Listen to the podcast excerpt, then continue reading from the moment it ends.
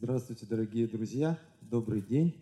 Меня зовут Олег Лутохин, я руководитель отдела образовательных программ Ельцин-центра. И я хочу сегодня начать с небольшого объявления. С понедельника, с 16 марта, мы решили приостановить наши программы до 15 апреля в связи с тем, что Всемирная ассоциация здравоохранения объявила пандемию.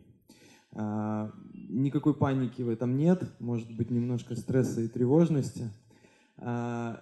Об этом поговорим чуть позже. Вот. Но, в общем, это все продиктовано, как кажется нам, разумными соображениями э, для безопасности, прежде всего, вас, дорогие гости Ельцин-центра. Э, и в связи с этим еще одно объявление, которое уже касается нашей сегодняшней встречи, секцию «Вопросы и ответ», которая начнется после того, как Жули закончит свою лекцию. Мы сегодня проведем без микрофона, чтобы не передавать предмет из рук в руки лишний раз. А, и поэтому я прошу говорить вас громче. Мы пишем видео, как всегда. Мы наши лекции записываем. А, а сейчас я в двух словах расскажу о том, что это за цикл такой, в котором мы, вы сейчас принимаете участие. А, это серия лекций, которую мы организовали совместно со Школой перспективных исследований Тюменского государственного университета. Два-три года назад. Три года назад в Тюменском государственном появилась такая школа, которая занимается перспективными исследованиями, приглашает а, международных и междисциплинарных специалистов а, в Тюмень, где они работают с новоиспеченными студентами, бакалаврами и магистрами. Э, и вот спустя три года с момента существования этой школы и спустя четыре года с э, открытия Ельцин-центра мы наконец э, соединились и задумали этот цикл здесь, в Екатеринбурге. Раз в месяц к нам будут приезжать замечательные специалисты, профессора э, этой самой школы перспективных исследований. И сегодня я вам рад представить философа, негативного психоаналитика Жули Рише. Жули, пожалуйста. Спасибо большое. Не за что, пока. А, да, к сожалению, это может быть последнее, что вы услышите. И, возможно, это в чем-то вас э, к чему-то подготовит. А, я, э, находясь в школе перспективных исследований САС, у нас есть междисциплинарные проекты, в одном из которых я принимаю участие, и э, вот эта лекция каком-то смысле относится, в каком-то смысле непосредственно относится к нашему проекту – которая занимается э, университетами, образованием, обучением. И мы соединяем философию, я в качестве философа. У нас есть также э, люди, которые занимаются образованием непосредственно, педагоги, педагогикой, и нейробиологи. И э, моя специальность, моя часть, я рассматриваю стресс и тревожность.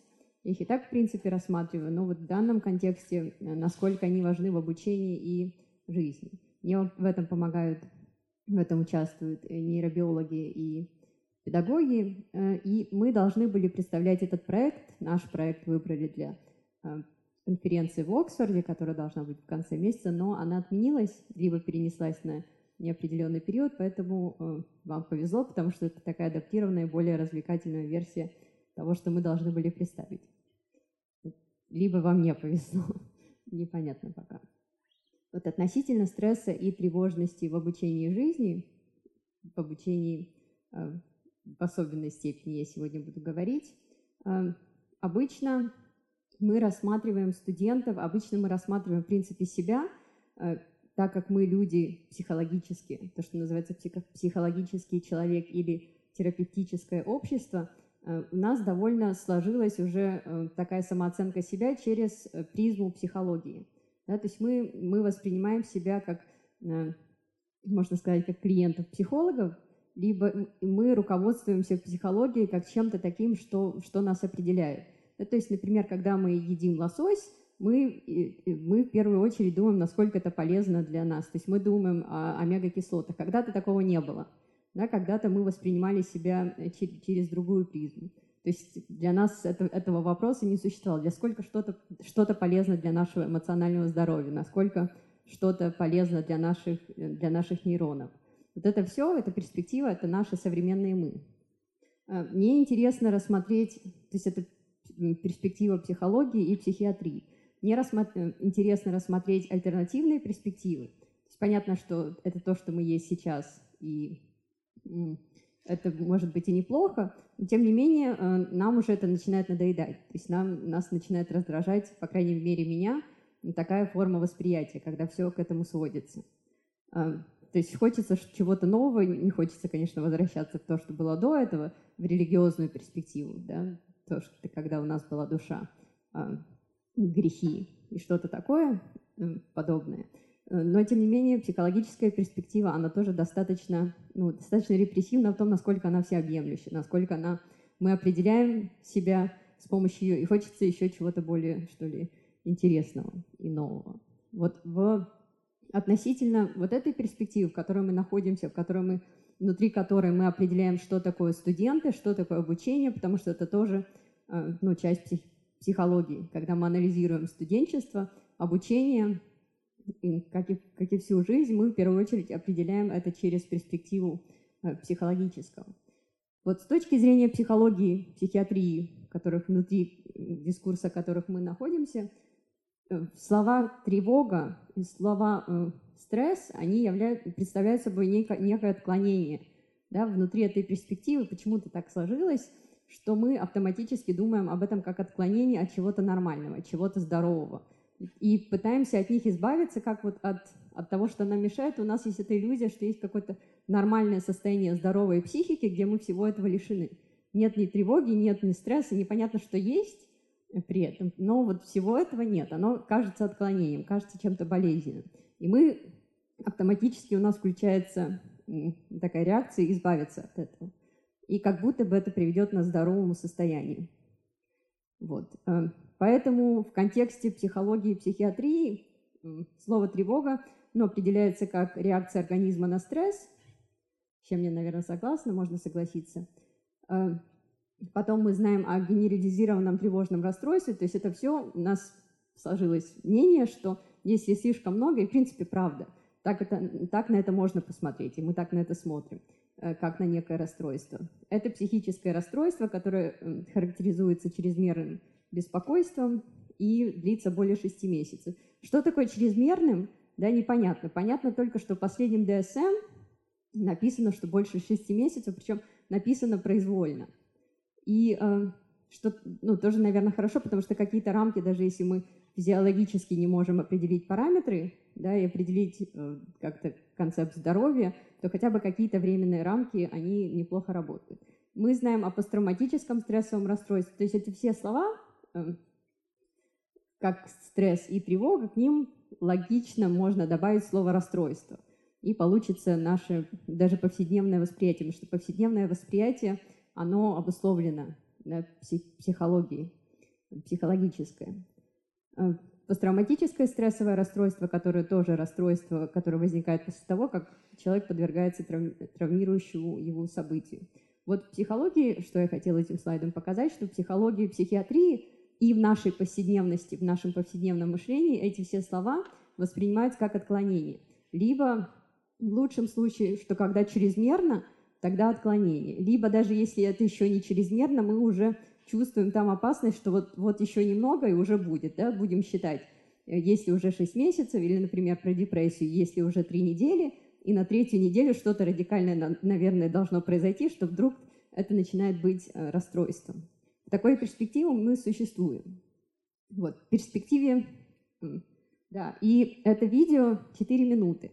Э, TED Talk, такой мультик, который показывает стандартное восприятие стресса. Что такое стресс? И довольно популярный, я вам покажу. Cramming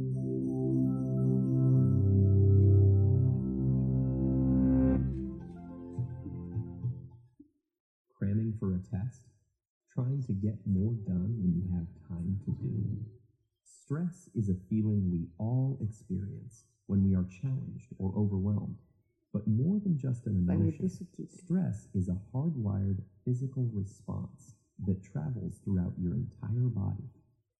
In the short term, stress can be advantageous, but when activated too often or too long, your primitive fight or flight stress response not only changes your brain, but also damages many of the other organs and cells throughout your body.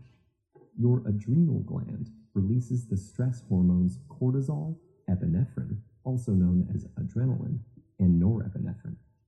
As these hormones travel through your bloodstream, they easily reach your blood vessels and heart. Adrenaline causes your heart to beat faster and raises your blood pressure, over time causing hypertension. Cortisol can also cause the endothelium, or inner lining of blood vessels, to not function normally. Scientists now know that this is an early step in triggering the process of atherosclerosis, or cholesterol plaque buildup in your arteries. Together, these changes increase your chances of a heart attack or stroke. When your brain senses stress, it activates your autonomic nervous system. Through this network of nerve connections, your big brain communicates stress to your enteric or intestinal nervous system. Besides causing butterflies in your stomach, this brain gut connection can disturb the natural rhythmic contractions that move food through your gut, leading to irritable bowel syndrome, and can increase your gut sensitivity to acid, making you more likely to feel heartburn. Via the gut's nervous system, stress can also change the composition and function of your gut bacteria, which may affect your digestive and overall health. Speaking of digestion, does chronic stress affect your waistline? Well, yes. Cortisol can increase your appetite. It tells your body to replenish your energy stores with energy dense foods and carbs, causing you to crave comfort foods. High levels of cortisol can also cause you to put on those extra calories as visceral or deep belly fat. This type of fat doesn't just make it harder to button your pants, it is an organ that actively releases hormones and immune system chemicals called cytokines that can increase your risk of developing chronic diseases such as heart disease and insulin resistance. Meanwhile, stress hormones affect immune cells in a variety of ways.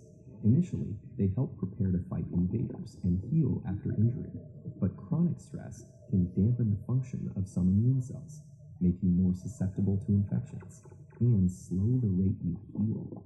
Want to live a long life? You may have to curb your chronic stress. That's because it has even been associated with shortened telomeres, the shoelace tip ends of chromosomes that measure a cell's age. Telomeres cap chromosomes to allow DNA to get copied every time a cell divides without damaging the cell's genetic code, and they shorten with each cell division. When telomeres become too short, a cell can no longer divide, and it dies. As if all that weren't enough, chronic stress has even more ways it can sabotage your health, including acne, hair loss, sexual dysfunction, headaches, muscle tension, difficulty concentrating, fatigue, and irritability. So, what does all this mean for you? Your life will always be filled with stressful situations, but what matters to your brain and entire body is how you respond to that stress. If you can view those situations as challenges you can control and master, rather than as threats that are insurmountable, you will perform better in the short run and stay healthy in the long run.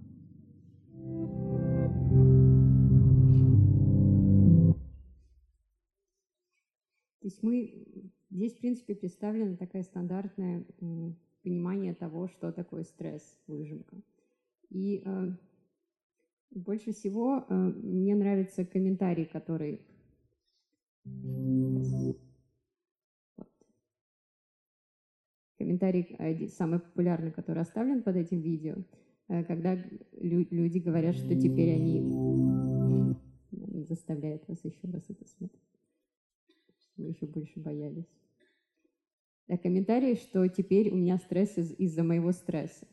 Да, и несмотря на то, что, в принципе, базовая информация, которая подается, она правильная, но сам контекст э, и сами акценты, э, несмотря на то, что мне эстетически очень нравится это видео, особенно когда там могилы показаны несколько, несколько раз, э, сам контекст, он, сами акценты, которые расставлены, всегда говорят, что да, вы не избавитесь от стресса, это есть во всем. Во всех видео о стрессе, в принципе, более-менее профессиональных, которые не говорят, что нужно полностью избавляться от стресса потому что тогда тоже могила. Вот, но они дальше начинают пугать. да, что может быть ну, какие-то э, плачевные последствия. Но, но тем не менее, если, например, они бы сняли фильм о том, как такой же мультик, о том, как вообще происходит человеческая жизнь, не, не идеал, а в принципе взросление, да, какие-то процессы, когда мы взрослеем, когда мы а, в конце мы все умираем, как мы знаем, то получилось бы, ну, не намного, честно говоря, менее устрашающе. Про нормальную жизнь, про идеал нормальной жизни, как она представлена, никто не говорит. И э, то, что стресс, то, что они этим самым запускают стресс по поводу стресса, это тоже интересно.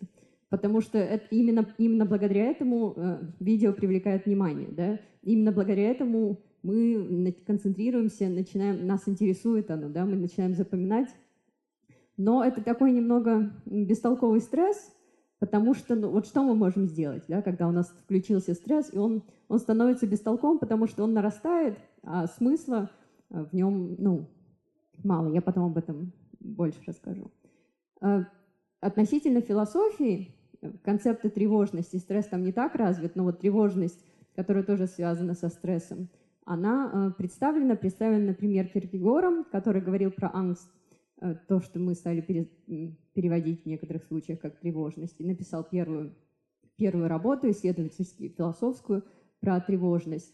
А для него, если для психологии, для психиатрии, для нашего повседневного мышления вот эти состояния являются отклонением от чего-то, и чем больше отклонения, тем, тем хуже, да, тем, тем хуже для здоровья, для психологического и вообще – в философии этот концепт присутствует э, другим образом. То есть для Киркегора это сердцевина нормальности. Да, это сердцевина нормальности в смысле, что э, нормальность — это наносной. Нормальный человек, который может жить, который не испытывает тревоги, это он убегает от этой сердцевины, которая в основании психики, в основании нашего псих, психологического, ну, для него то, что можно назвать экзистенциальным существованием — но, тем не менее, она всегда, эта сердцевина, которая все держит, ядро, она всегда там сохраняется. Да, и мы, тем не менее, мы как-то способны жить, мы способны функционировать, постоянно убегая из, из этой сердцевины в нормальность, какие-то варианты. Киркегор был на самом деле предателем, несмотря на то, что он первый ввел эту тему, заговорил об этом. Он, он был предателем своей собственной идеи, мне так кажется. И он, мы знаем, что как личность он был сверхтревожным, и сейчас, вот после постмодернизма, стало модно сравнивать э, нас, современных людей постмодерниста, с тревожным Киркегором, с его уровнем тревожности, что, дескать, у нас у всех такая теперь тревожность, как у него. Но э, в чем предательство Киркегора? В том, что он говорит, что он все равно совершает, он был религиозным мыслителем все еще, он говорит, что э, из этой сердцевины, из этой тревожности, которая всегда в основании человека, нужно сделать слепой прыжок веры. Да? Куда-то прыгнуть, несмотря на то, что закрыв глаза в веру к Богу. То есть он, он предает, потому что ну, не предавать на самом деле нельзя. Да? Не предавать нельзя, потому что в тревожности выжить, как бы там человек не выживает. Но то, что она все время сохраняется, то, что от нее никуда не уйдешь, можно только уходить, это, это то, что мы наживаем жизнью, э, скорее всего, это так не только у Киркегора, не только у философов, но и в какой-то эволюционной биологии это тоже можно предположить, и эта гипотеза будет достаточно э, релевантна. Вот. Э, у Хайдегера мы тоже знаем, что он развивает идеи Киркегора. Он говорит о тревожности как базовом несущем настроении. То есть та же сердцевина, которая все время присутствует в основании человека, и э, мы только можем как-то ее пытаться замаскировать, пытаться от нее убежать, замаскировать ее шумом повседневности, но то, что мы туда всегда можем выпасть, то, что мы всегда можем там оказаться, потому что она всегда там есть, как место, от, от, от которого мы предпочитаем, из которого мы предпочитаем убегать, скрываться. И само наше движение, да, попытки скрыться, говорит о том, что вот э, оно существует в основании. Как базовое человеческое настроение – человеческое, что ли, чувство, которое делает из нас человека, но при этом жить в нем невыносимо. А люди очень странные существа. Э, мой любимый философ это Цапфе, который говорит уже о, о то, что можно назвать экзистенциальной тревожностью. А для него страдания эмоционального, эмоционального человека обусловлены тем, что у нас э, гиперразвита сознательность. Да, то есть он уже помещает это в контекст эволюции. говорит, что наше чрезмерное сознание развито в результате ошибки. Да, то есть у нас появилось сознание, осознанность такого уровня, которое причиняет нам боль, э, но, но при этом делает нас человеком. Человек для него ошибка, в чем я согласна, но не значит, что ее нужно исправлять радикально, уничтожить человека и сделав себе хорошо, то есть отказавшись от этого человеческого. Сознание болезненно, например, потому что мы, нам нужны какие-то высокие смыслы, которых в природе нет. Да? У, нас, э, у нас есть какие-то ответы, которые эволюция не может, э, природа не может удовлетворить. То есть вот это все желание и постоянное разочарование, оно болезненно. В принципе, современные э, эволюционные биологи, у них тоже можно найти такие похожие идеи. Например, Жижик интерпретирует Дамасио, его идею появления сознания через призму лакановскую, что это травматично, травматичное сознание. И, в принципе, мы понимаем всегда, что память, да, мы помним то, что мы не хотим помнить, например. А, какие-то травматичные события мы помним особенно сильно. То есть вот это сознание, от которого не можно, невозможно избавиться, потому что избавляясь от него, мы избавляемся от того, кто мы есть, а, делает нас человеком, но тем не менее с ним а, невыносимо жить. И поэтому Хайдегер говорил, что Хайдегер тоже предатель. А, он говорил, что есть два способа существования, то, что можно назвать аутентичным и неаутентичным способом существования.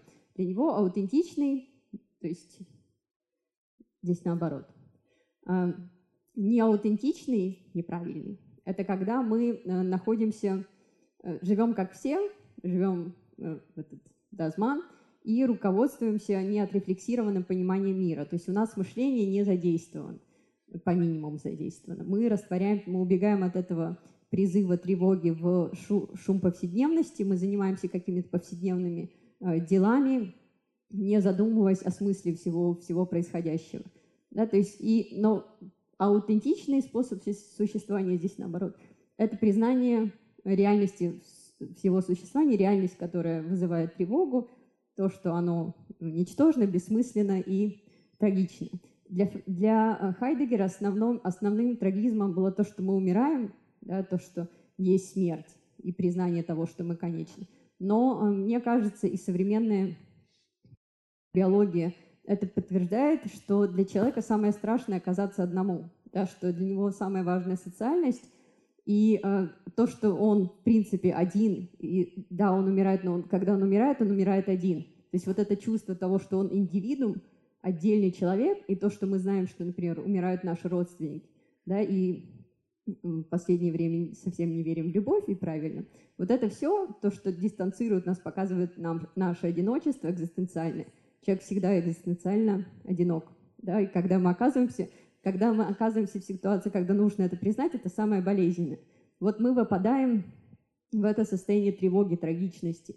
Для Хайдегера это э, аутентичный способ жизни, правильный, но его никто не может вести. Он, конечно же, потому что это невыносимо.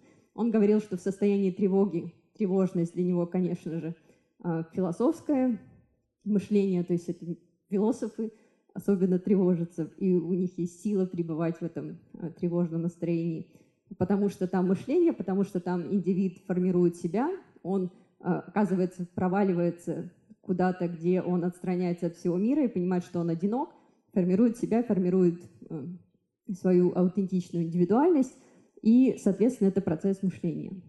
А, и нельзя сказать, что неаутентичный, неправильный, когда мы погружены в шум повседневности. А, способ существования, он ненормальный, потому что так живут все. Да, это, э, так живет большинство, и поэтому мы не можем сказать, что это патология. А, и вот неаутентичный, хотя это, то есть аутентичный, правильный, хотя это идеал, даже Хайдегер соглашался с тем, что его невозможно вести. Хайдегер предатель в том, что это все-таки оправдание, да, что а, эта тревога, даже если он ее в себе допускает, это что-то более этичное, это что-то более высокое. Да? есть какие-то простые смертные, которые не выпадают в тревогу и погружены а, в шум, в шум повседневности, разные повседневные заботы. Но никакой, никакой этичности здесь нет. Это тоже, вот, это тоже убегание от этой бессмысленности тревоги. Это тоже ну, какой-то уже второй этап после, после того, после пребывания в этом изначальном состоянии тревожности. Это хотя бы, мы оправдываем это тем, что мы хотя бы в этом состоянии этичны. Мы не этичны, нам просто плохо. Да, нам просто плохо, и мы ну, обречены из него, несмотря на то, что э, я согласна, что это конститу... конституирует человека, но мы обречены из него убегать. Вот, то есть для философии, если для психологии и психиатрии это отклонение, для нашей повседневности тоже, нашем повседневном мышлении, тревога и стресс, отклонение, то в философии есть другая точка зрения, что это сердцевина, э, что это базовое настроение, но тем не менее все согласны с тем, что оттуда нужно убегать. Вот, э, чтобы понять это лучше всего, можно вернуться в Цапфа, который говорит, несмотря на то, что наше, состояние, наше сознание, Цапфа в меньшей степени предатель. А, несмотря на то, что наше, наше сознание травматично, э, там развивается тревога, когда мы с ним совпадаем, но, тем не менее, для того, чтобы жить, человек выжить. Люди придумывают постоянно какие-то уловки. Одни из уловок — это э, то, что называют якорем, например, идеалы Бога, идеалы солидарности, любые идеалы высокие, ради которых стоит жить, вот какие-то смыслы — это нас держит в живых. Несмотря, когда мы провалимся в тревогу, мы понимаем их бессмысленность. Вот. Но какой-то период мы, мы им верим. И либо, может быть, это сублимацией, для него это самый, а, потому что он сам был философом, сублимация в философии, сублимация вот не сексуальная, как у Фрейда, а сублимация тревожности в, в искусство, в философию, в какое-то творчество – Э, это самый лучший, по его мнению, потому что он этим занимался. Но тоже непонятно, как, какие параметры того, что лучше, что хуже. А, вот. То есть последнее пристанище, возможно, для философа это просто, если ты осознаешь эту бессмысленность, ты говоришь об этой бессмысленности или в виде искусства это преподаешь, и хотя бы у тебя получается произведение искусства. Э, вот. Либо э, менее этичным, как считалось Цапфа, является просто убегание, да, э, попытка отстраниться, как-то забыть, на чем-то сосредоточиться об, от этой базовой тревожности. Но она все равно всегда есть в каждом человеке, независимо от того, он философ, либо он э, верит в какие-то другие идеалы, она все равно, и либо он просто сосредотачивается на чем-то другом, не пытаясь об этом думать, все равно на фоне она там всегда есть, эта тревожность и делает нас человеком, несмотря на то, что можем интерпретировать эту нашу человечность как результат эволюционной ошибки. Вот, философии такое понимание, то есть не отклонение да, базовое. Если есть э, вот отклонение, убегание оттуда, то оно вынуждено.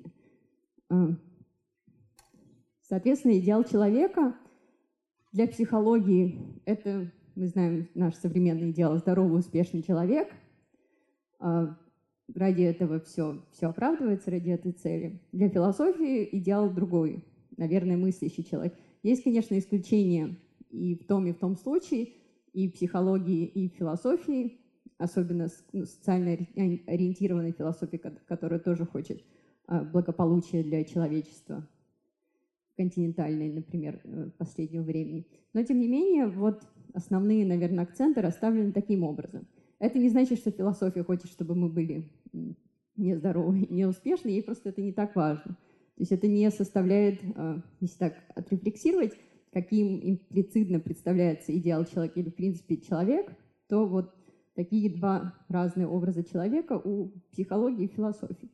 Соответственно, если мы говорим о студентах, если мы говорим о студентах, это те люди, которые, те люди, которые по определению должны мыслить да, которые активно вовлечены в мыслительный процесс.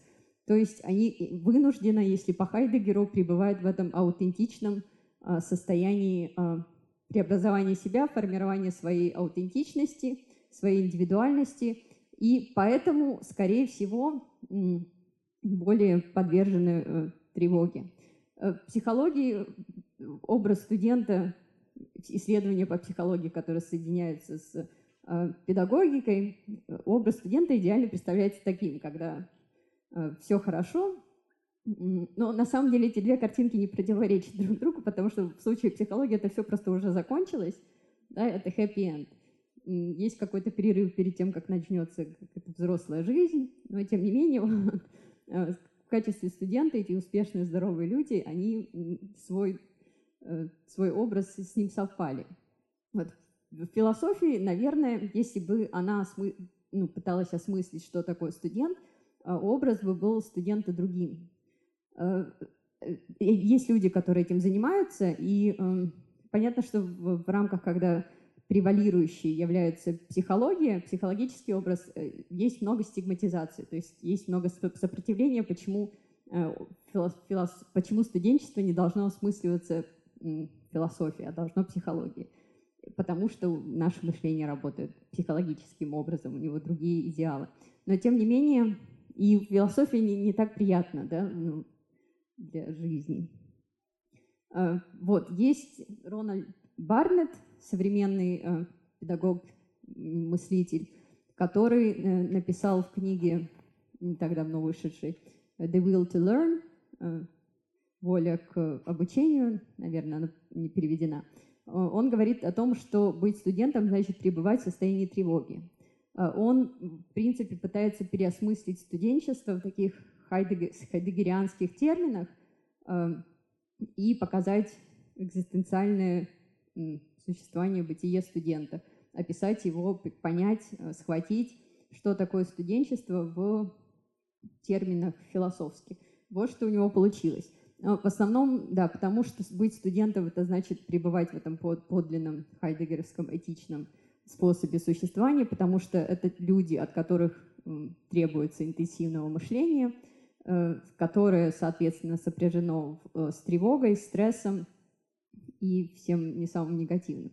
Поэтому, эм, поэтому, поэтому тревожность. И Барнетт не, не видит и не, не предлагает выхода из этого.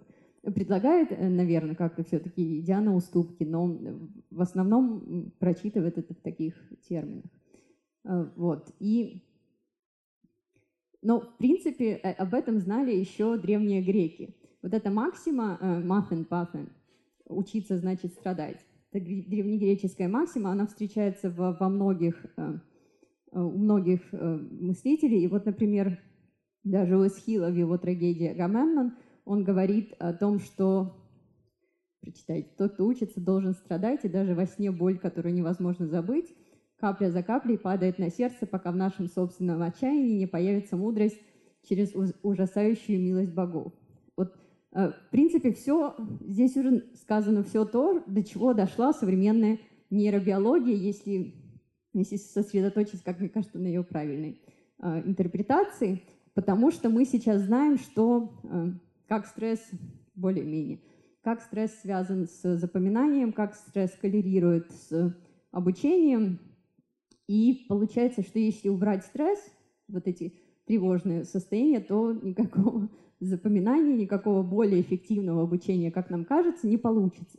Потому что, скорее всего, э, ну, как-то более логично интерпретировать сам, сам процесс запоминания как состояние стресса.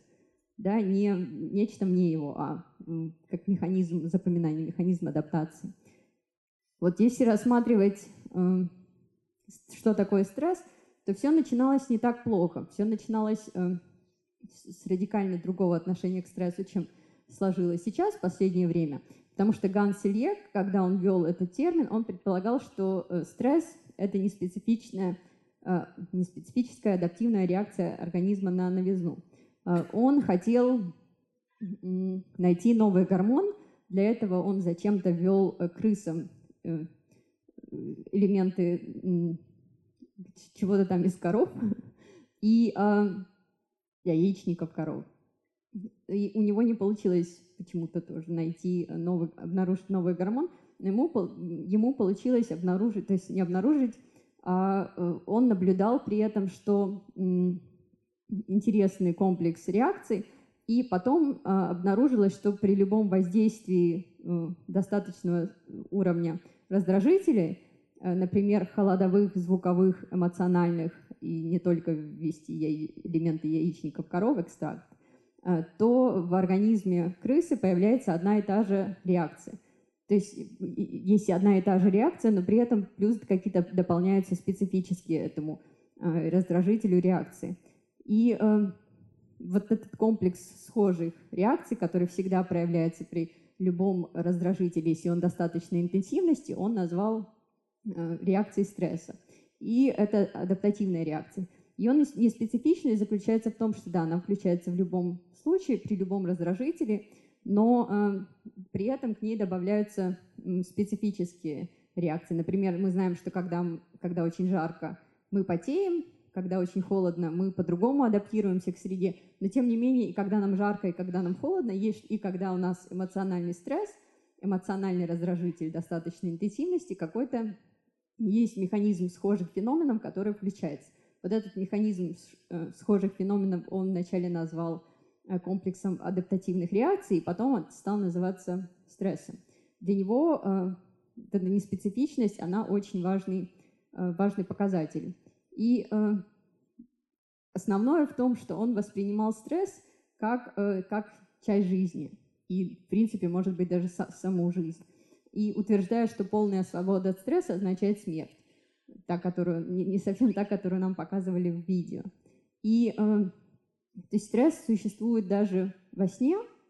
Если бы он был равен, равен нулю, это бы означало бы смерть. Э, мы немного изменили да, в последнее время в нашем интуитивном понимании, несмотря на то, что в этих всех видео популярных о стрессе говорят о том, что стресс неизбежен, о том, что он всегда будет – о том, что он может э, ну, как быть нам полезным. Но акцент все равно смещен всегда на, на то, что это угроза. Возникает вопрос, если стресс — это есть жизнь, и это есть вот эта актуализация комплекса неспецифических реакций, если это есть жизнь, то, то к чему нас призывают э, эти видео? Вот, э, чтобы показать, что это не его исключительно мысль его времени, его определение. Это современная, современная заметка э, Даниэлы Кауфер говорит, что тоже опровергает, что стресс исключительно вреден для мозга, и что э, стресс имеет очень важное значение для, для, для выживания и для нашей адаптации, и, в принципе, для жизни. Э, вот эту, эту цитату Кауфер я взяла с заметки Guardian которая была опубликована несколько месяцев назад. То есть об этом уже говорят. А, она из университета Беркли, насколько я помню. Адаптивность стресса. А, кто-то знает, почему у годовалых ворон больше голова, чем у взрослых ворон? Я об этом писала. Кто не читал? Ладно. Это пример э, Жукова, Дмитрия Жукова, э, российского ученого. Он недавно написал хорошую книгу «Стресс, который всегда с тобой». Он говорит о годовалых воронах.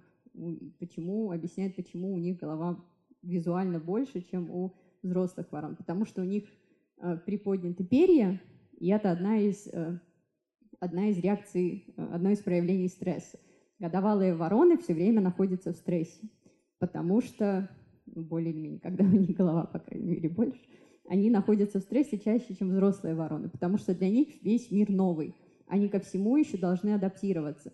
Они э, всегда насторожены, потому что они активно изучают среду. А вороны, которые постарше, они уже ко всему адаптировались, стресса им, соответственно, э, нужно, нужно меньше.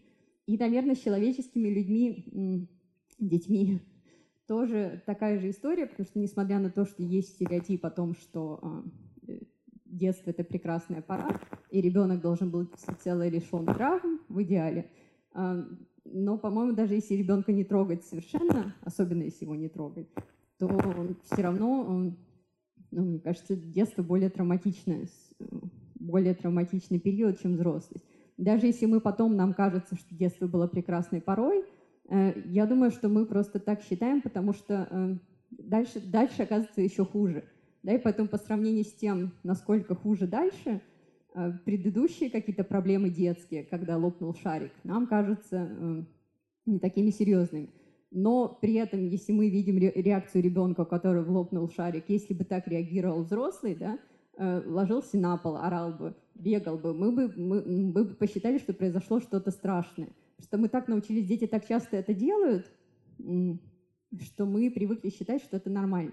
Это у них неадекватная реакция, но они же чувствуют, они же показывают то, что они чувствуют. То есть у нас для взрослого мы привыкли к тому, что это нормально, это ненормально. А для детей мы как-то уже не обращаем, научились, потому что это вообще страшно им сопереживать, да, этой интенсивности чувств. И, наверное, мы вынуждены закрываем на это глаза. Но вот то, что ребенок менее подвержен стрессу, это спорное, э, спорный вопрос. Дальше это тоже из книги Дмитрия Жукова «Котик» во время Сталинградской битвы. Э, Дмитрий Жуков приводит это в пример того, чтобы показать, насколько, э, насколько неспецифична реакция стресса. Еще один хороший пример есть о том, что стресс, раз это вся жизнь, раз мы не в стрессе только когда мы умираем, то это не только реакция на плохое, как мы привыкли думать, что стресс — это реакция на какое-то негативное событие. Мы так привыкли думать, потому что нам почему-то хочется жить без стресса, но нам при этом хочется каких-то позитивных перемен, причем резких, да, чтобы все резко стало хорошо. Вот если все резко стало хорошо, само слово «резко» это тоже, тоже включает стресс, потому что это новая ситуация, к которой мы не адаптированы, и поэтому нам нужно быстро к ней адаптироваться. Адаптируемся мы путем стресса, потому что это адаптивная, наша адаптативная реакция. Э, вот Э, пример другой не про котика, я сейчас скажу про котика, другой из Селье, когда он говорит, что если матери э, придет оповещение о том, что ее сын умер на войне, у нее будет стресс, потому что это трагическая новость, потому что ей нужно адаптироваться к новой жизни, которая к новой жизненной ситуации, ну и в принципе понятно почему. Но э, с другой стороны, если ей потом придет оповещение о том, что либо она увидит своего сына и окажется, что первое было неправильным, у нее снова возникнет та же реакция стресса, потому что это будет такая же радикальная перемена да, ее жизни. Но э, казалось бы, что эти две ситуации, когда сын умер и сын оказалось, что не умер, отменяют одна другую, и ну, как на вторую не нужно реагировать стрессом.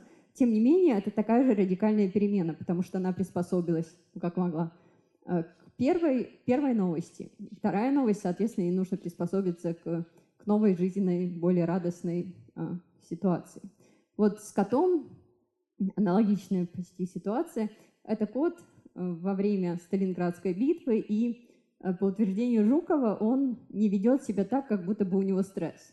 То есть никаких признаков ни позы, ни потому, как он выглядит, достаточно пушистый, вероятно, Э, не, не сказать, что, он, что у него стресс, несмотря на то, что в условиях битвы, когда мы, э, кот слышал все время, вероятно, с рождения, э, постоянный разрыв снарядов и шум, он не испытывает стресс, потому что он ну, приспособился, сумел приспособиться к такой, казалось бы, ситуации, которая должна вызывать стресс, по крайней мере для нас. Но так как это сопровождало его с детства, такая атмосфера. У него не выработалась, у него, вероятно, была стрессовая ситуация, как у всех хотят и детских, и э, детей, но, тем не менее, он смог приспособиться и не умер, у него нет стресса. При этом Жуков утверждает, что если поместить кота, вот этого, который приспособился к, к жизни в условиях военных событий, если его поместить в мирную деревню, тогда, возможно, у него возникнет стресс, потому что будет пугающая тишина да, что-то не так. Э, из-за того, не потому, что тишина э, – это плохо, а потому что он не приспособился к жизни в, в тишине. Вот. Э, насчет физиологии стресса. Стресс, в принципе, включает стрессовая реакция, адаптативная реакция, она задействует все, все части организма да, на всех уровнях. Но для удобства мы, например, выделяем физиологическую реакцию стресса, либо Э, эмоциональную реакцию стресса, о которой мы потом поговорим. Относительно обучения самая основная э, реакция, э, самая основная физиологический процесс, он задействует hypothalamus pituitary adrenal cortex, то, что называют HPA axis, HPA ось. Это гипоталамус, гипофиз и надпочечники, в результате чего выделяется кортизол. В видео еще говорили об адреналине, норадреналине – который э, выделяется в результате работы автономной нервной системы. Но, в принципе, вот это для изучения когнитивных способностей человека и корреляции с стрессом, э, вот эта система HPA, она э, наиболее важна.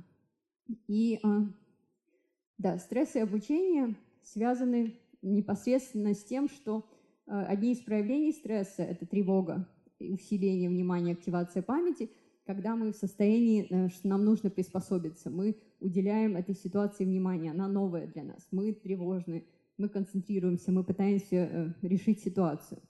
И у нас активизируется память, внимание, если вы ворона, то поднимаются э, на голове перья, но э, в принципе мы, мы запоминаем, да, мы активно вовлечены. Это можно назвать э, процессом мышления. И мы знаем, что при посттравматическом расстройстве одно из симптомов это то, что люди запоминают то, что они не хотели бы помнить, да, но они не могут избавиться от этой памяти. То есть проблема в том, что э, мы помним это слишком хорошо. То есть расстройство не, ну, бывает, правда, и наоборот, когда э, ради самозащиты мы что-то э, что не помним, то, что э, причинило травму. Но, тем не менее, стандартный, стандартный симптом – это слишком, слишком хорошая навязчивая память травмирующего события. Вот поэтому вот, вот эти вот психологические проявления стресса, они наибольше, наибольшим образом связаны с обучением. О том, что стресс и обучение как они связаны, вначале узнали Э, проведя эксперименты над крысами, когда их помещали в водный лабиринт, и э, им нужно было найти скрытую платформу.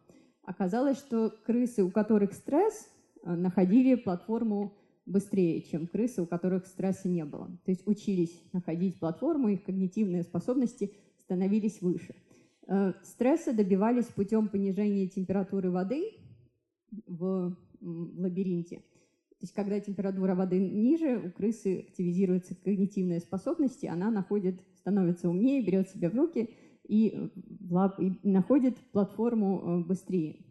При этом крыса при нормальной э, температуре воды, она, ей нужно больше времени.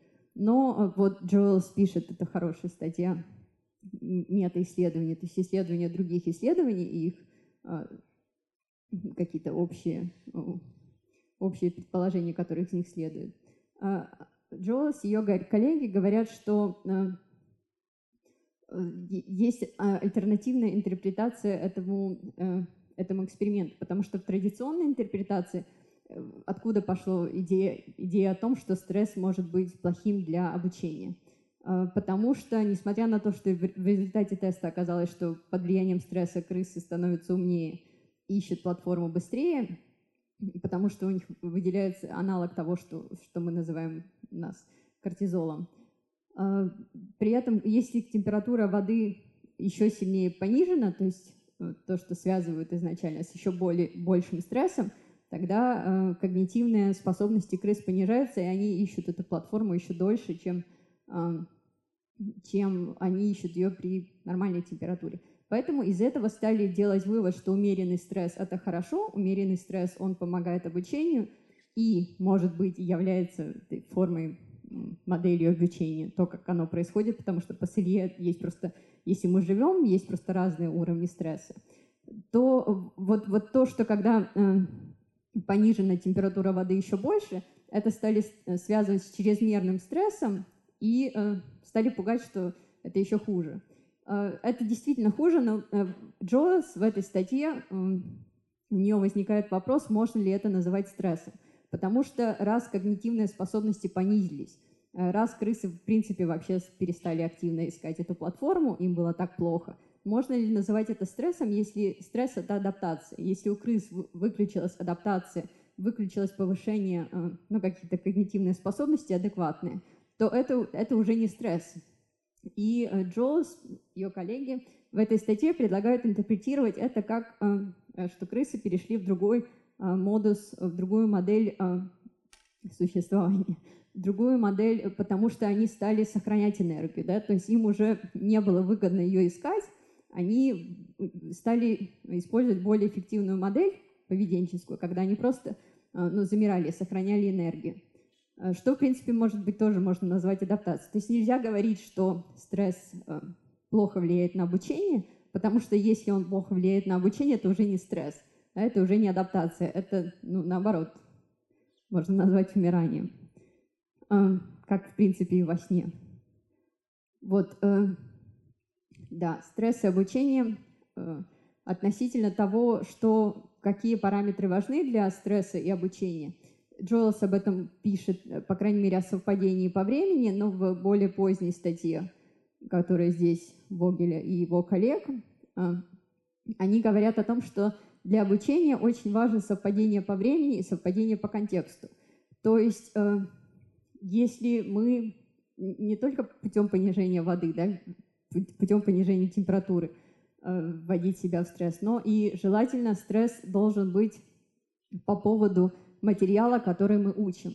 Да? И мы, э, если у нас стресс, например, по поводу каких-то личных проблем, мы запоминаем эту личную проблему, мы концентрируемся на этой личной проблеме, мы адаптируемся к жизненной ситуации, которую нас эта проблема переключает. То есть мы учимся. Э, если стресс, например, для студента в обучении э, связан с предметом того, что он учит, и стресс вот коррелирует с эмоциональным отношением к этому предмету, то он запоминает его лучше, он, в принципе, его запоминает. Если нам скучно, если нам это эмоционально не важно, то, что мы учим, мы, соответственно, нам это не нужно. Нас это не вызывает тревоги, нам ничего не говорит, что нам нужно это знать. Да? То есть по себе мы это знаем. Вот, поэтому вопрос, может ли быть обучение каким-то спокойным. Вот. И за счет, за счет того, что включается тревожность, за счет того, что включается потребность, ну, мы рассредотачиваемся, нам нужно что-то понять, что-то выучить, нам это важно, мы это учим. Но э, по времени, по времени, да, по времени, во-первых, стресс должен э, быть во время активного процесса обучения, а не сильно до него и не сильно после него. Потому что, и это тоже вот эта проблема, что сначала узнали, что э, совпадение должно быть по времени у студентов, их специально каких-то там экспериментов вводили в стресс путем публичных выступлений, заставляли их делать публичные выступления, и потом проверяли, а, как работает их память. Оказывается, в состоянии стресса, который добились публичного выступления, это всегда стресс, кстати, а, и оказалось, что они запоминали быстрее да, в, этом, в этом состоянии. Но там какие-то должны быть корреляции по времени. И вот эту корреляцию по времени тоже стали интерпретировать, как э, если стресс совпадает с моментом обучения, то стресс хорошо влияет на обучение.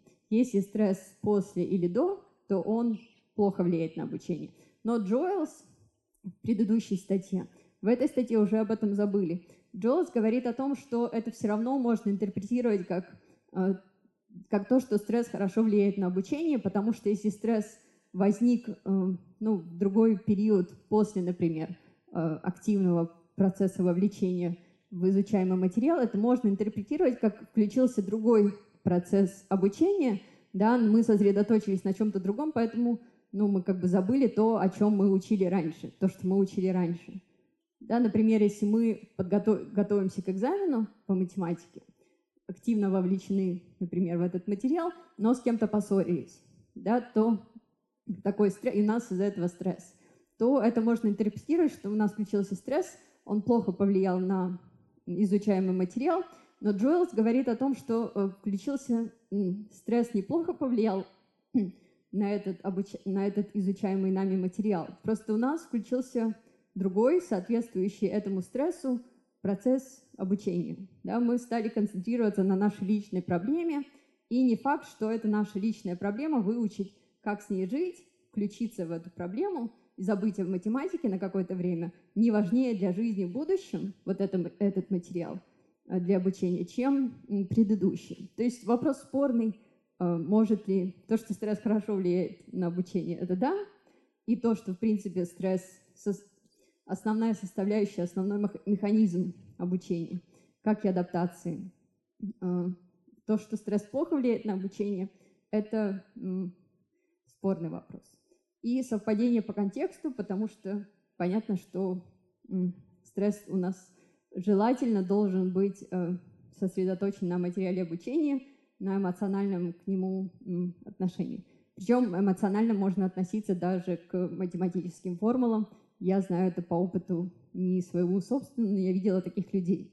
И для них это важно, у них это вызывает стресс, они действительно переживают, восхищаются чем-то в математике и эмоционально переживают. Вот, поэтому, а, да, стресс и обучение а, взаимосвязаны.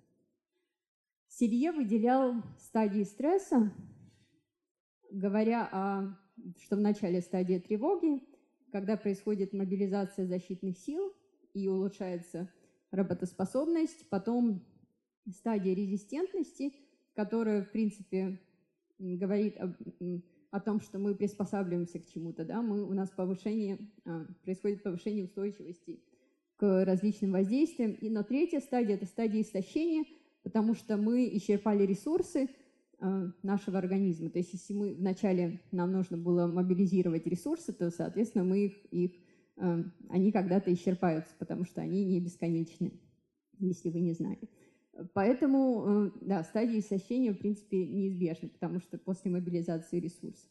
Но это он дальше стал, ввел понятие, которые сейчас известны, эустресс и дистресс в 1976 году.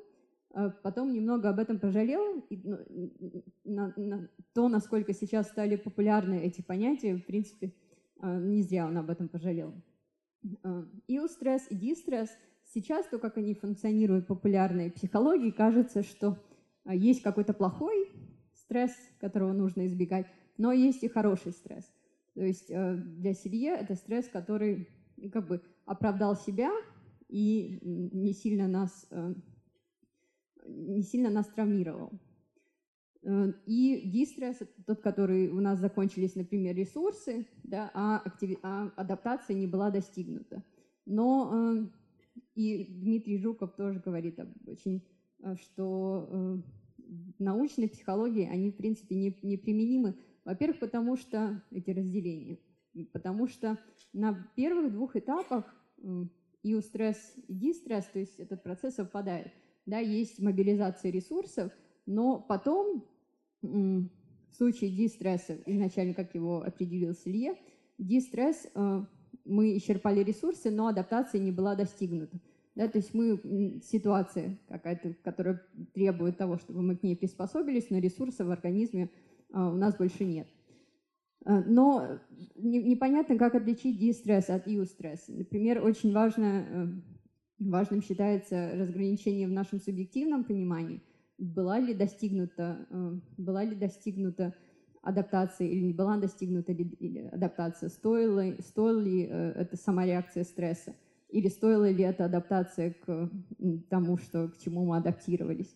А, то есть, например, если мы, э, не знаю, готовились к экзамену по математике, мы не спали несколько ночей, да, соответственно, нанесли урон своему организму, при этом получили по пятерку по математике, значит, это был иустресс да, несмотря на то, что не было сна несколько ночей. Но, вот, но если, э, например, мы не получили пятерку по математике, значит, это все было зря. Но при этом, то есть это был дистресс. Стресс, который зря, который нам, нам не помог получить хорошую оценку. Но это тоже очень спорный вопрос, потому что, потому что это процесс один и тот же, а восприятие субъективное. И да, скорее, принципе, такая пафосно-романтическая картинка. В принципе, стресс по Селье можно воспринимать как, как дыхание жизни. Если мы вернемся от нее сюда, то вот эта волна, эта жизнь, э, эта волна и может изображать жизнь. Как дыхание жизни, когда есть вдох, да, на уровне активной адаптации, и выдох, когда нам нужно отдохнуть, потому что стресс, э, стресс исчерпывает наши силы э, и требует восстановления. Поэтому ну, и другой жизни в принципе нет, да, то есть либо, либо никак, либо так. И поэтому э, Киркегор, э, наверное, сказал уже тогда давно, несмотря на то, что он предал эту жизнь, эту э, идею тревоги как базовой, он сказал, что тот, научился тревожиться надлежащим образом, научился самому главному. Не знаю, что такое правильным образом, э, непонятно. И он, кстати, сам не научился, потому что убежал в веру в Бога и от тревожности, э, и эту иллюзию. Но, тем не менее, то, что учиться, в принципе, больше нечему. То есть, кроме как этого менеджмента стресса, его организации, нам организовывать нечего. Да, потому что вот это, это и есть жизнь, это и есть э, то, с чем можно работать, другого материала у нас, как у человеческих существ, как бы нам не хотелось, вне тревожности, вне стресса, там нет. И как бы нам не хотелось от этого убегать, окажется, что мы просто убегаем в свое отсутствие. Вот. Все. Есть вопрос?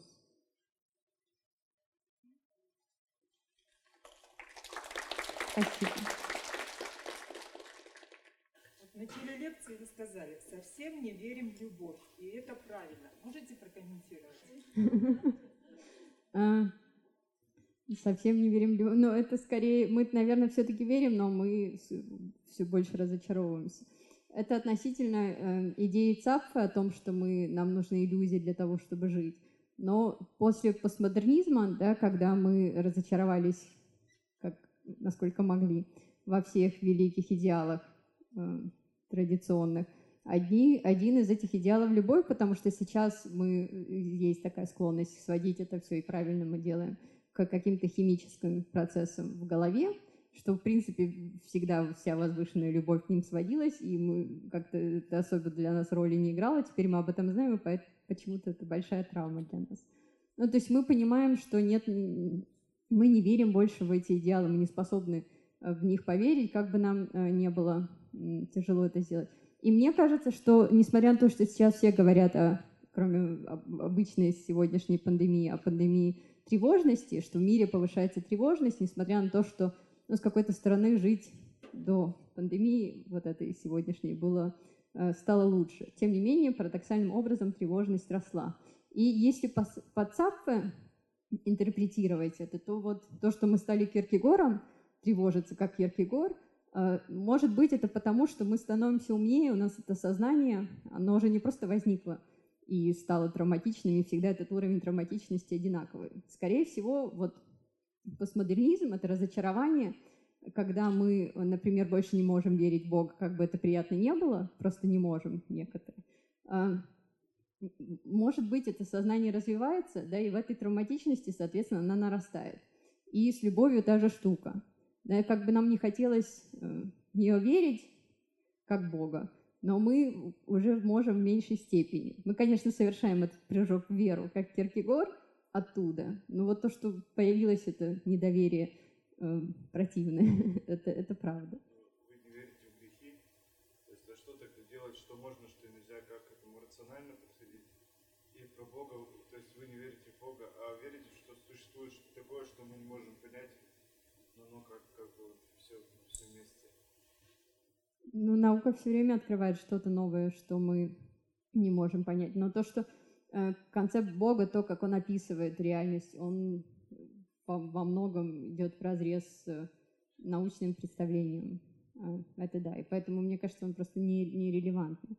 В какое-то время это религиозные люди были самыми образованными, да, потому что они институция мышления, церковь, которая образовывалась ее миссионерством. Но э, сейчас мне кажется, что это уже, это уже не так, и какие-то научные концепты описывают реальность лучше. Есть что-то такое, что мы не знаем, но... Э, ну, про грехи, что можно, если грехов, как вы решаете, можно... Мне, мне очень приятно, что меня за это спрашиваете, э, что можно, что нельзя. Но я вот как раз отличаюсь от религиозного мышления тем, что я не знаю, что можно, что нельзя. И как раз одно из этих болезненных проявлений постмодернизма, ну и метамодернизма, который за ним следует, то, что мы рассредоточены, не знаем, и некоторые при этом панически пристают к людям, чтобы, чтобы им сказали и объяснили. Но, к счастью, есть, э, есть, какие, есть, есть, э, например, законы, которые помогают нам жить, они иногда, конечно, глупые, да, они могут быть э, не аморальными даже, но э, они, в принципе, регулируют общество. То есть, если вы что-то сделаете не так, вас посадят в тюрьму, этого можете не делать, если не хотите в тюрьму. Вот, все. Если у адаптации качества можно адаптироваться хорошо, еще лучше, и если да, то как на это, ну, качество адаптации влияет особенность стресса. Так, как мне сейчас плохо, вот я мобилизовался и ну. Наверное, так можно сказать, но, наверное, это тоже очень субъективная оценка, потому что можно, например, а, адаптироваться к абьюзивным отношениям очень качественно, да, ну, вот, э, и больше не переживать по этому поводу и как-то весело к этому относиться, но качественная адаптация, будет ли она потом при осознании того, что это абьюзивные отношения, зачем вообще, в принципе, вся проделана, это будет, может, даже и у стресс, и у стресс, но при осознании того, что зачем эта работа была проделана, да, включится, окажется, что это дистресс. Еще один хороший. И, наверное, в принципе, все традиционные отношения, они же не радикально отличны от абьюзивных отношений а, в своей структуре. То есть нет хороших, абьюзивных и нет абьюзивных, есть просто разные уровни абьюзивности, к сожалению. Как, какой-то выносимый, это моя теория. я, не согласна сегодня ее защищать. А, да.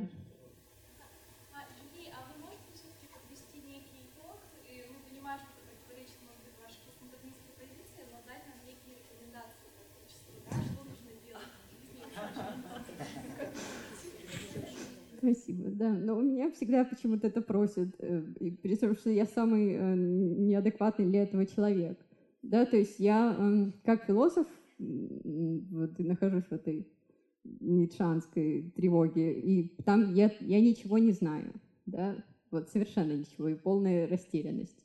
И, и э, оказывается, что э, ну, действительно мышление, оно сопряжено с этим, когда ты не знаешь, что делать. Э, я при этом умудряюсь растить ребенка, который достаточно веселый. Э, и, то есть так жить можно, да, не зная, что делать, не находя вот этих э, каких-то окончательных э, моделей поведения, этических идеалов, так тоже можно каким-то образом прожить. Поэтому, может быть, рекомендация как раз не, не, не искать их панически, а научиться научиться искать, не искать и так жить. Не быть в стрессе не получится, да, но как, меня просто раздражает стресс из-за стресса. Этот дополнительный ненужный стресс, когда мы боимся. Когда, и вот разрушает даже жизни, потому что мы, вот представьте, у нас экзамен какой-то страшный, у нас включился стресс, который нужно было бы, если мы хотим сдать этот экзамен, чтобы потом оказалось, что нам вообще этот институт был не нужен, но ради бога. Нам надо сдать этот экзамен на стресс, который можно направить на то, чтобы э, вот сейчас э, выучить эту математику, особенно ближе к дедлайну, когда вот сроки поджимают, и у нас включается способность, мы с этим стрессом носимся, нам кажется, что его нужно сейчас снять, пойти к психологу, попереживать про этот стресс, и потом мы будем готовы учиться, не понимая, что мы ну, лучше учить математику тогда. Это, конечно, не все так просто, но основная идея того, что это же, в принципе, про всю жизнь, да, что мы тревожимся, нужно снять стресс, его нужно снимать, не снимать, нужно от него отдыхать. Да, то есть нужно снижать уровень стресса до, до того, который во сне, чтобы восстановиться. Вот. И м, другого механизма м, нет. На протяжении двух-трех лет слушаю умных людей из Москвы, из Петербурга, из Тюмени. И меня все время вызывает удивление вопрос, насколько они оторваны от реальной жизни, э, от реальных людей.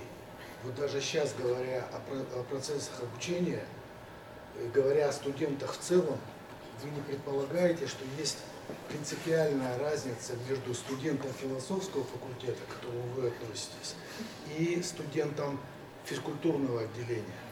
Если для него философия – это стресс, то для вас сдача норм ГТУ на золотой значок – это тоже будет стресс. Э, и давая вот оценку окружающей с позиции вот этого бескрайнего рационализма, э, и не имея дела с живыми людьми, как своеобразной вещью к себе, получаются удивительные вещи, удивительные рекомендации, удивительные, так сказать, обсуждения, не имеющие отношения к реальным людям. Вот это то, что сейчас называется так называемый антропоцентрический подход к науке. Когда это все реально придет в жизнь, то, что вы рассказывали, вы руководствуетесь так называемой монистической парадигмой в психологии. Люди приблизительно одинаковые, э, разница связана только с воспитанием, образованием, э, с уникальным жизненным опытом и так далее. А жизнь говорит, что люди принципиально разные. И что три знаменитых народных поговорки «Хоть кол на голове тиши», наступая на одни и те же грабли, и Горбатого только могила исправит. Вот это и есть основа жизни, а не та мысль, что тревожность это основа, так сказать, вот, существования человека. Тревожность – это основа существования студента-философа. она не может быть основой для существования студента э, по там карате или там почему-то еще и так далее. Когда Я студент-философ не могу вычленить вопрос из вашего высказывания. Когда в науке появятся реальные люди, сколько можно обсуждать абстрактные, беспредельно рациональные и достаточно бессмысленные концепции? Спасибо. Ну, я, да, если я себя в какой-то степени считаю нереальной, спасибо. А, но э, и вы отчасти правы, и меня это тоже раздражает, то, что это оторвано от жизни. В частности, философия, которая э, и даже сам, са, сами академические учреждения, которые ну, существуют внутри себя, и э, на людей их не слушают, их не, не видят, но о них, о них при этом что-то говорят. Как это, это изменять нужно долго, но к этому, мне кажется, все идет. Тем не менее, студенты у меня есть.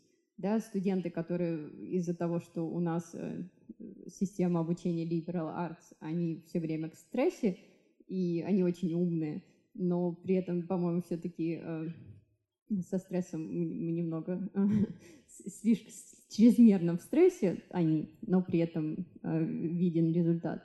И есть российские исследования, правда, забыла кого, которые проводили эксперименты как раз со студентами э, спортивного плана. И вот спорт, мы знаем, что он же тоже вводит в стресс, даже рекомендуют для, для того, чтобы снизить уровень стресса, заниматься спортом.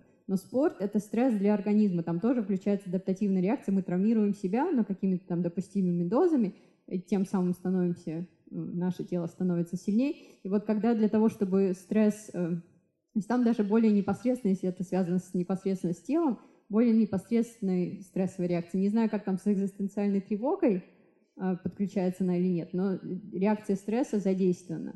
И э, когда говорят, что посредством спорта нужно снимать стресс, то наоборот, это не снятие стресса, мы просто переводим стресс из одного, из одного, из одного типа в другой, потому что нам нужна выдержка, потому что мы как-то можем контролировать, мы можем остановить определенные упражнения, но вот мы идем дальше до конца в этом стрессе и э, занимаемся спортом. Поэтому стресс, который в спорте, на него, вероятно, лучше переключаться, когда уже неконтролируемый стресс, потому что это как минимум контролируем, контролируемый. То есть мы делаем определенное количество упражнений, мы наращиваем их. Это контролируемый стресс, которым мы руководим. Может быть, он в этом, в этом плане лучше, но то, что это стресс тоже, это да. Они же живые. Пока все, что я слышу, напоминает выражение жизни. Да? То есть получается, что если ты там, не мертв, или ты не в коме, или ты на медитации, любая активность, твой действие, это стресс, да? Почему ну, принято такое штука стресса? Или я не поняла? Это как раз в науке, ну, с которой я в популярной науке, в популярных интерпретациях э, научных исследований, Э, жизнь, боль не, ну, жизнь не боль. Как-то так получается. Тем не менее, что они, как мы видим, это признают, но все равно обещают какую-то надежду, что может быть не так.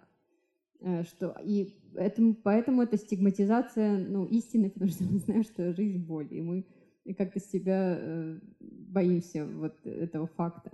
Понятно, что не, не боль.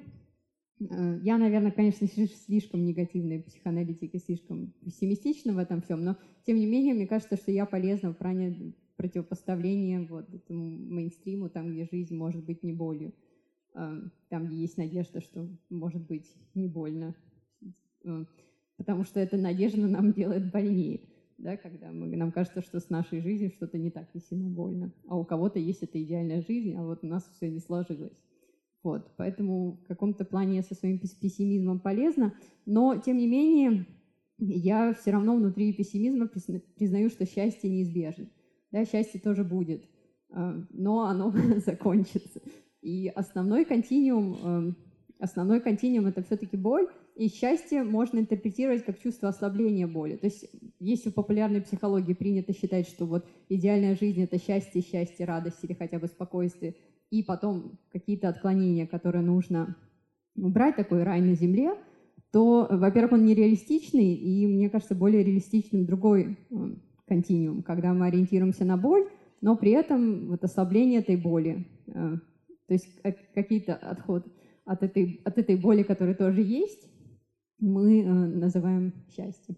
Несчастье – основной континуум. Итак, Жижик тоже пессимист. Он говорит, что его пессимизм позволяет ему быть более счастливым, потому что он всегда надеется на худшее, да, но потом больше радуется, если так не произойдет. Вопрос у меня в этом, да, то есть не, на, не о научной позиции, а о термине определения. Да, то есть еще раз, определение стресса и действительно отмечается так, что стресс это практически любая активность Из того, что я услышала, пока такое Да, стресс – это любая активность человека, причем ну, какой-то уровень стресса.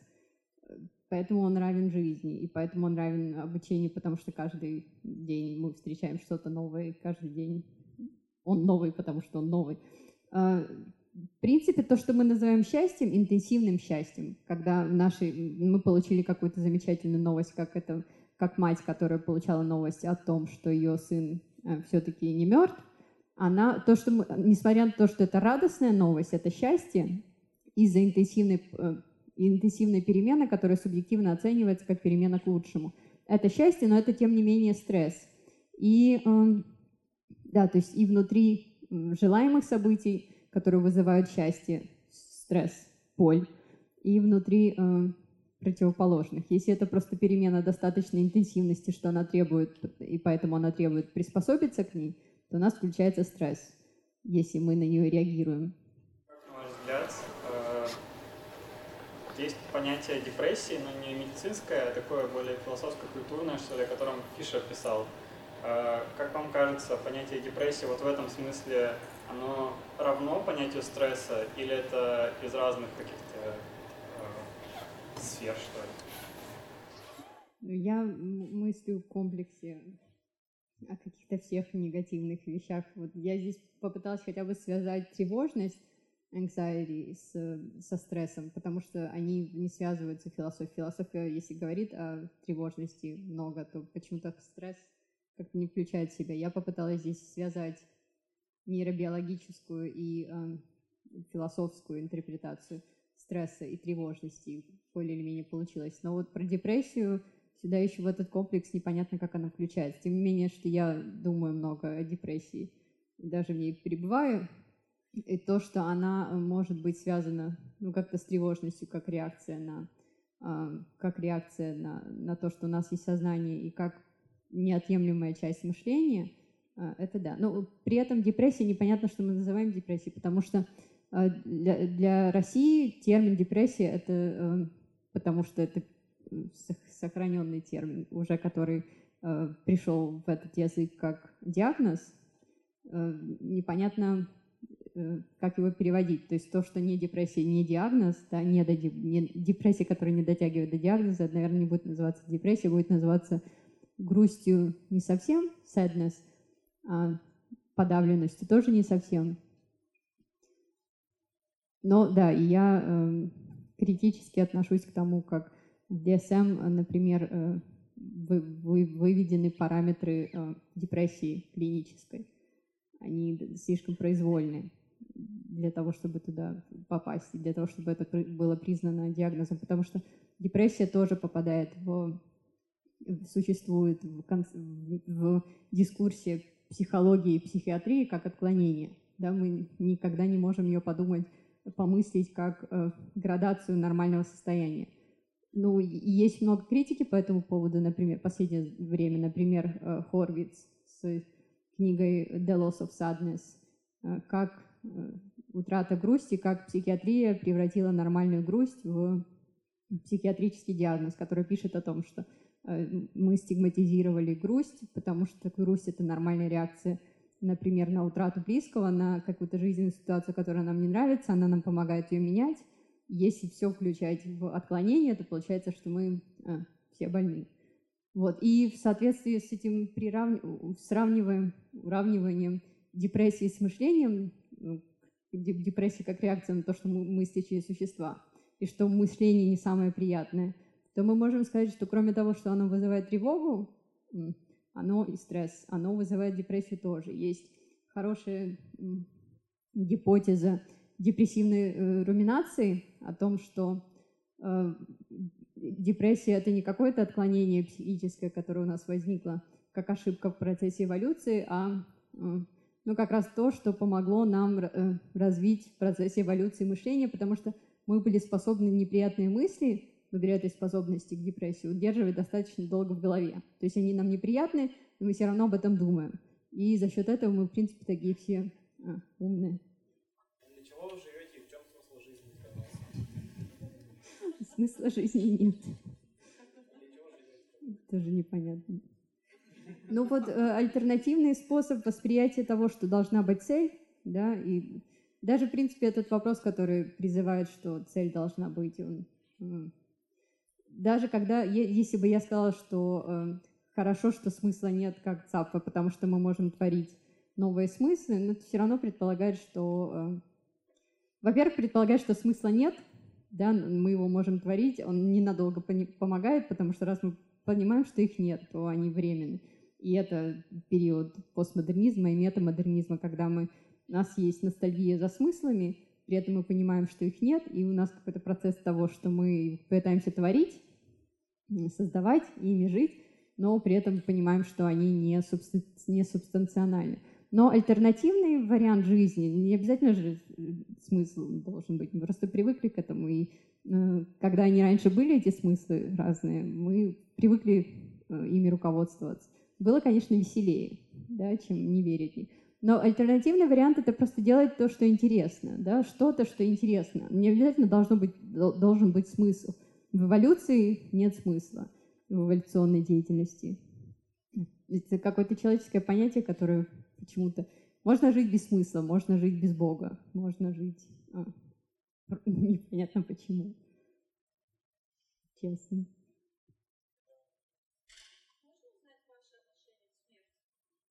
Очень не видно, что очень позитивное отношение к смерти. А, но э, легкое отношение к смерти. А, мы посмотрели, что физиологически все идет ну, к смерти, что наше отношение к переменам это тоже такая реакция, потому что что-то меняется, нам страшно, что мы умрем, ну, грубо говоря. Тогда не стоит относиться к этому проще если мы все равно умрем, тревожность это такая легкая попытка на то, что мы вот-вот сейчас умрем. Может быть, стоит как-то по-другому к этому относиться? Я не знаю, как к этому стоит относиться, честно говоря, но то, что не, не следует же из, из этого непосредственно э, непосредственно знание, как к этому относиться. Да? То есть, если мы признаем свою смертность, это Хайдегер говорил, что для нас это вот признать, что мы умрем, э, супер как-то страшно, и у нас меняется жизнь, мы становимся более осознанными. Но я вот думаю, что это не так, и какие-то были исследования э, недавно, что мы не так боимся смерти, мы боимся своей собственной, потому что ну, просто все закончится, мы же не... Поэтому своей смерти мы не так боимся, как утраты родственников, как э, оказаться одним без кого-то важного, или социальной стигматизации тех, теми, кто был для нас важен, что, в принципе, тоже равнозначно смерть. Вот это одиночество, его страх скорее травматичен и больше меняет человека. Ну вот, и да, из того, что смерть э, неизбежна, и что мы, наша жизнь — это и есть умирание, и умирание это конституирует нашу жизнь, вот даже мы сейчас прямо умираем все с вами — Э, и все это к этому неизбежно ведет. Из этого не следует э, знание, понимание или такой перспективы, по крайней мере, не следует, что к этому нужно относиться как-то э, менее всерьез или более всерьез. Из этого вообще ничего не следует. Вот наша структура мышления, когда мы что-то такое неприятное признаем, у нас сразу защитная реакция включается, и мы хотя бы, нам нужен какой-то механизм, что теперь с этим делать. Да, и любой сойдет. Что это полезный опыт, что это Э, нужно легче к этому относиться проще. Или нужно срочно делать что-то важное в нашей жизни, потому что мы умрем. Или наоборот, что нужно ничего не делать, просто расслабиться, потому что выхода нет. На самом деле это знание ни о чем не говорит, оно э, тем и страшно. Но то, что включается какой-то механизм, который я бы не хотела, чтобы сейчас прямо сейчас включался у вас, включите его потом. Но вот, вот это пространство, где он еще не работает, мне очень интересно тревожности и депрессии, смерти. я не знаю, вот для меня то, что я услышал сегодня, э, звучит как-то более успокаивающе, обнадеживающе, чем э, обычное заверение разного рода лайф-коучей, знаете, которые говорят, соберитесь, не переживайте, улыбнитесь, займитесь спортом, в конце концов, все будет здорово. А, поэтому, Жули, э, спасибо большое. А, дорогие друзья, спасибо большое вам за то, что вы пришли. Остается пож- пожелать здоровья вам и вашим близким. И до новых встреч.